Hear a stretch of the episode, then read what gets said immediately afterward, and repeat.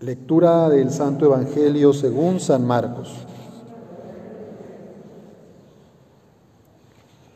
En aquel tiempo, cuando los discípulos iban con Jesús en la barca, se dieron cuenta de que se les había olvidado llevar pan. Solo tenían uno. Jesús les hizo esta advertencia. Fíjense bien y cuídense de la levadura de los fariseos y de la de Herodes. Entonces ellos comentaban entre sí, es que no tenemos panes. Dándose cuenta de ello, Jesús les dijo, ¿por qué están comentando que no trajeron panes? ¿Todavía no entienden ni acaban de comprender? Tan embotada está su mente ¿Para qué tienen ustedes ojos si no ven y oídos si no oyen? ¿No recuerdan cuántos canastos de sobras recogieron cuando repartí cinco panes entre cinco mil hombres? Ellos le contestaron, doce. Y añadió, ¿y cuántos canastos de sobras recogieron cuando repartí siete panes entre cuatro mil? Le respondieron, siete. Entonces él dijo, ¿y todavía no acaban de comprender?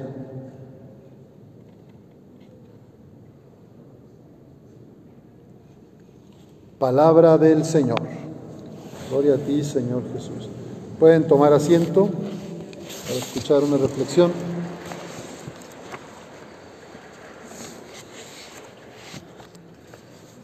¿Cuántas veces nos ha tocado que le estoy diciendo algo a una persona y estoy preocupado por un tema y tal vez la otra persona te saca otro tema, te habla de otra cosa y dices, no me estás escuchando, ¿verdad?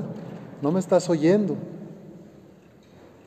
Podemos, podemos pensar que, que Jesús fue muy duro aquí, porque sus discípulos estaban preocupados por el pan, solo llevaban un pan, iban en, el lago, adentro, en medio del lago, y Jesús les, les, sale con que fíjense bien y cuídense de la levadura de los fariseos y de la de Herodes. No sabemos exactamente qué pasó antes de que se embarcaran. Lo más probable es que Jesús ya les estaba hablando de este tema. Pero ellos se distrajeron y pensaron en el pan, en el alimento material, corporal. Y cuando Jesús escucha que comentan entre sí, todos preocupados, es que no tenemos panes, pues les hace estas preguntas y los confronta con preguntas potentes.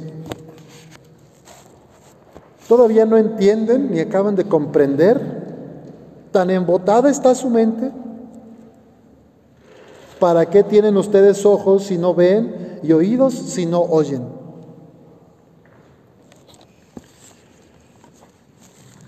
¿Qué le duele más a nuestro Padre Dios? Que un día se me olvide el almuerzo cuando voy al trabajo y tenga que comprar ahí algo o pedir algo de la tiendita. ¿O le duele más el sufrimiento de miles de personas que en este contexto de pandemia no tienen trabajo ni tienen despensa. ¿Qué le duele más al Padre nuestro?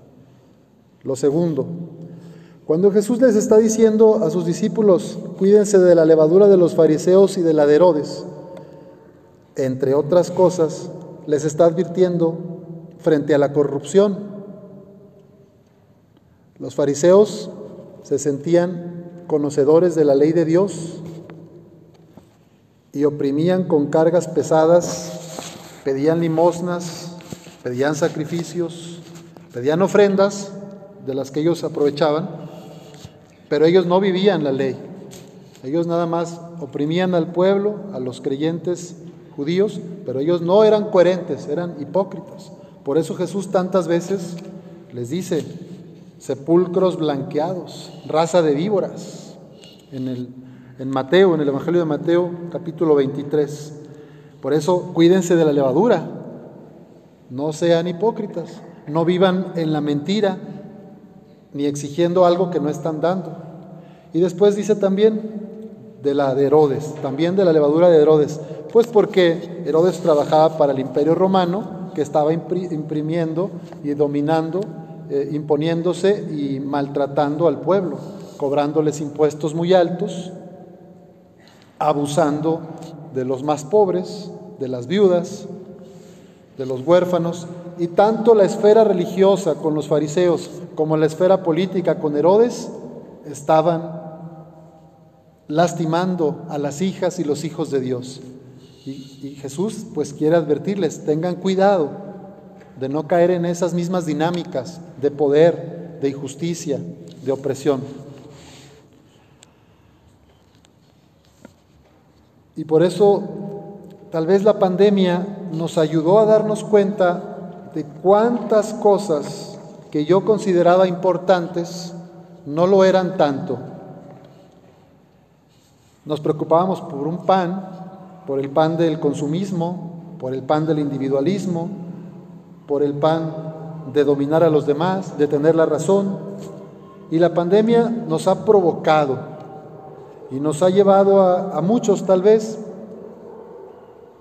a reconocer que lo más importante son las relaciones con las personas que amamos, las relaciones con mi comunidad de referencia, el respeto, la solidaridad, el apoyo mutuo, para que todos y todas tengan vida digna. Es lo verdaderamente importante.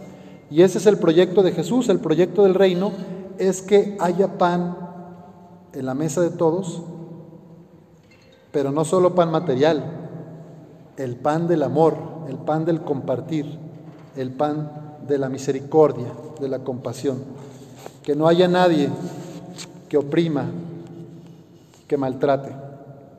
Sabemos que desafortunadamente en esta pandemia muchas mujeres y niños han sido maltratados, quizá más que antes. Eso no lo quiere Jesús, eso no lo quiere nuestro Padre, porque nuestro Padre quiere que todos tengan vida y vida en abundancia. Tal vez hoy a ti y a mí también nos pregunta Jesús, ¿todavía no entienden ni acaban de comprender? ¿Tan embotada tienen la mente?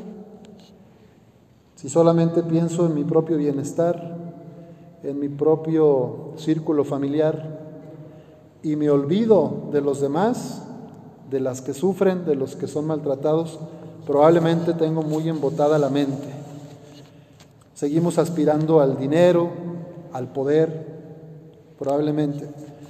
Pidámosle a Dios esta confianza en la divina providencia y esta conversión.